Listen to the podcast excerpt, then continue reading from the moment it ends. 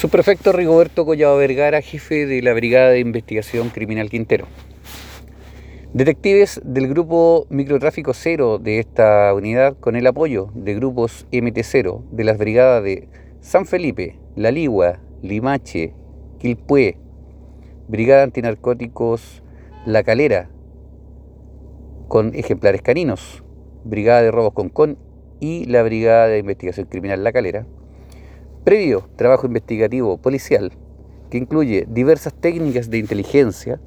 se logró identificar a una banda criminal dedicada activamente a la venta ilícita de drogas en el sector surponiente de Quintero, quienes, incluso con los llamados soldados para su resguardo, los cuales hacían uso de armas de fuego para cumplir con su cometido delictual.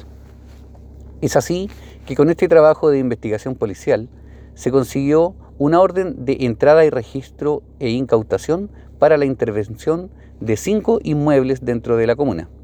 por el delito de tráfico ilícito de drogas, artículo cuarto, ley 20.000, denominada Operación Montana, logrando incautar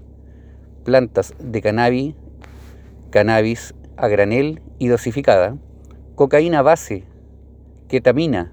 dinero, elementos para la dosificación, a lo que se suma la incautación de una escopeta hechiza, una pistola a fogueo adaptada y munición de armas de fuego. Con este proceder se logró la detención de dos miembros de la banda criminal, uno de ellos siendo el brazo operativo y una vendedora de droga, además de un adolescente alojado en una de las viviendas habitadas por un soldado.